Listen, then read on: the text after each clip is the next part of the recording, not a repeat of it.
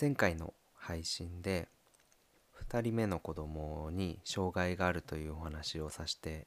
いただきましたが先週亡くなりました。今は出生届死亡届というのを同時に出したりすることで実感が湧いてきているところです。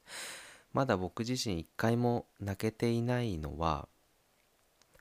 と受け入れて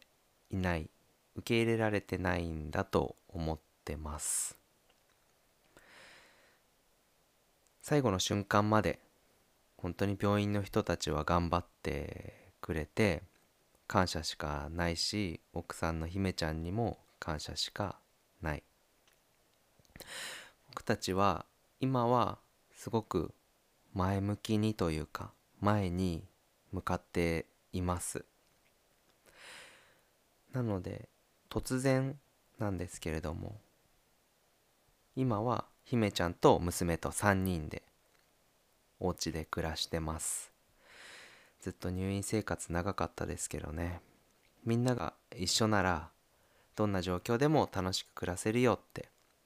僕が言った通り少しずつ受け入れながら生きていきたいと思います。はい。元気ちゃんサラリーマンしんくんのトゥモローランドのパーソナリティしんくんです。お腹の赤ちゃんは8ヶ月 1200g でした。よく言う安定期と言われる時期ですね。もともとたくさんの疾患を持っている子ということが分かっていましてその中には言ってなかったけどもダウン症と診断されている項目もありました。その他にも遺伝子の異常と肺の障害というのが分かっていた状況でした。これも8ヶ月になって突然分かったことです全て。突然その日は僕呼び出されてすぐに準備して出発したんですよね。幸いタイミングがものすごく良くて長女も預けられて自分も家にいたので何も焦ることはなく準備してすぐ出発できました。長女の、うん、は突然パパがいなくなっちゃうっていう状況にすごい泣いちゃってたんですけど抱きしめてあげてもママたちを助けてくるからばあばと楽しくやっててって言って出かけました。行きの途中ではねほんといろんなことを考えましたがその中にはこの何でしょうね。このポッドキャストで話した時の助けてもらったというか嬉しかったお便りとかも全部思い出したし Twitter でつながれてるつながってるお友達たちもすごく思い出した、うん、あとお守り送ってくれた人とか思い出してたらすごく動機がしてきてさ本当にまあ安全運転で行きました。ゆっくり。今の日本の技術では 1000g 以上っていうのは基本的に90%以上助かると言われています。ので赤ちゃんの心配というよりは奥さんの心配が大きかったんですよね。突然手術できっと怖い思いをしてるだろうし不安だろうしその点についてはすぐに言ってあげたい。でもこうなんか事故を起こしそうでいつもよりも慎重に運転をしてました。うーんとね本当に悩んでなんだろうな。子供の生まれたらどんなにこう大変なことが待ってるんだろうとかすごく考えてしまった自分とかも思い出して。とにかくまあ病院に着かないとなと思いながら慎重に運転しました。病院に着くと明らかにいろんな人が急いでる状態でした。看護師さんがねいつもよりもやけに丁寧に対応するような気がしていつもよりも目を見てくる気がしてそういうのに気づく性格嫌だなっていうふうにも思いました。普通ではない。で窓の外窓のないごめん。見たことないような個室に通されて先生たちと面会をしました。そこには妊婦さんを見る責任者の人。生まれた子供を世話とか処理をする責任者の人。その他もう何人も人がいました。まずは緊急で帝王切開になるまでの過程をね丁寧に話してくれてすごく納得できた話だったんですけどやけに丁寧でいや結論子供と奥さんはどうなったの？って全然話してくんないんですよね。でも先生もこう言葉をすごく選んでいたのでただただ聞いてあげるのが正解なのかなってきっと先生の中でも何かルートがあるのかなとか考えちゃって。その日は突然赤ちゃんの心拍が低下したんですね。で助けるという意味での緊急帝王切開になりました。でもお腹の中ではまだ生きていた状況で結果生まれてから心拍が停止してしまって懸命な救命が行われたんですけどもそのまま一度も泣くことなく息を引き取りました。病院側もねすごく大きい病院だったのでなぜ助からなかったのかわからないってみんな言ってました。こんなのは初めてだっていうのは。奥さんは無事で元気ということだったんでその後奥さんにすぐ会えたんですよね。すごい何も言えずにただ手をつないでその後赤ちゃん亡くなっちゃった赤ちゃんを部屋に連れてきてくれて一緒に抱っこもできたし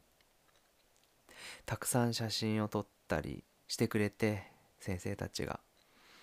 すごいなん頑張ったねっていう話をしながらしばらくほんと夜中まで3人で過ごしてました病院で。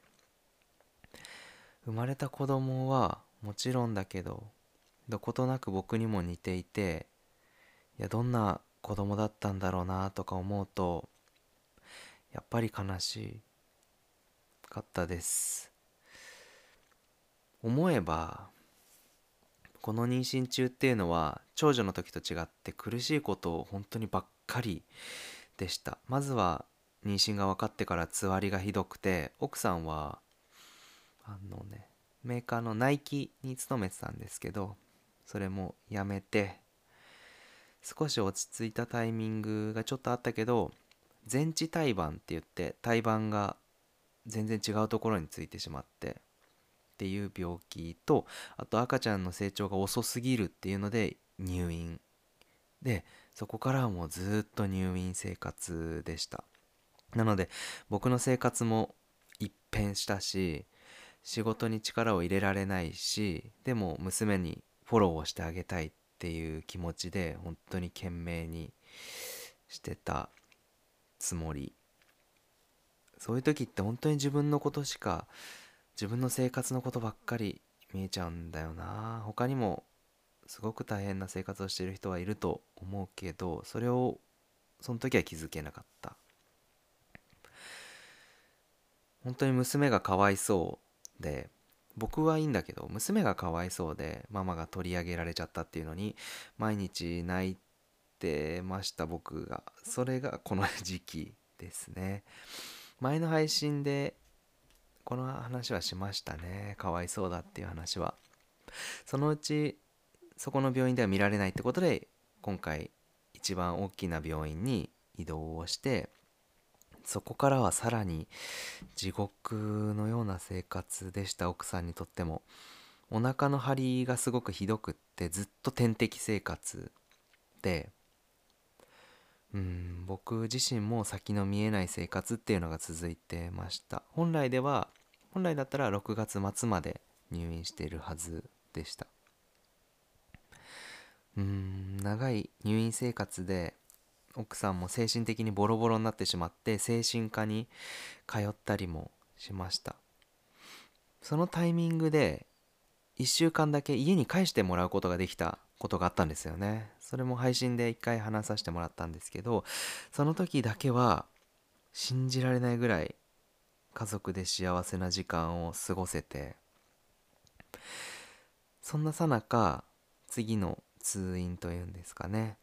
でお腹の赤ちゃんがダウン症かもしれないっていうことを知らされました。で緊急入院また。さらに別の疾患も見つかったのでその母体自体の手術が必要ですって言われたんですよね。その手術も大変な手術で2回やったけど2回とも失敗に終わって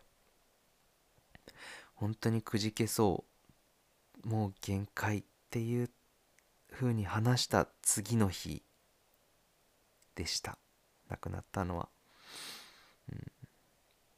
今思えば全てを理解して寿命を分かった上で赤ちゃんは来てくれたのかもしれない。家族の絆や娘への接し方を改めさせてくれる。ために来てくれたのかもしれない。なんか綺麗事ばっかりじゃ暮らせないって思ったんですよね。その2人目の子供の病気がいろいろあって。悪いこともいろいろ考えちゃったけどそれも分かって来てくれたのかなって今思えば入院生活から1週間だけ4人で暮らせたあの幸せな時間。その時だけは赤ちゃんも含めた4人で暮らせた過ごせたのでだからあんなに幸せに感じられていろんな気がこう入ってたのかなって未来の僕とか子供とか。うん生まれるタイミングも誰にも迷惑をかけないタイミングで来てくれてそれも選んでくれたのかなって。例えばお腹の中で死んじゃったのであればもう希望のない帝王切開で奥さんが辛いだけだったんですけど今回は助けるための帝王切開だったので奥さんも前向きに頑張りますって言ってくれたみたいでした。うん。今週から奥さんはもうお家にいます。信じられないぐらいこう何も変わらない元の生活に戻ることになります。僕もそうですね。今は奥さんの気持ちのフォローをたくさんしてますがこの番組にもね出て挨拶したいって言ってます。こんなに支えられたんだよっていうことを毎日伝えてたから。だから落ち着いたらまたうん2人でお話ししたいと思います。大切なことに気づかせてくれた赤ちゃんには夏に向かうって書いてあとはね下の子が夏っていう漢字が入ってるのでそのあごめん上の子と夏って子があの名前が入ってるから夏にまあ向き合うっていう意味も込めてかなたっていう名前を付けました。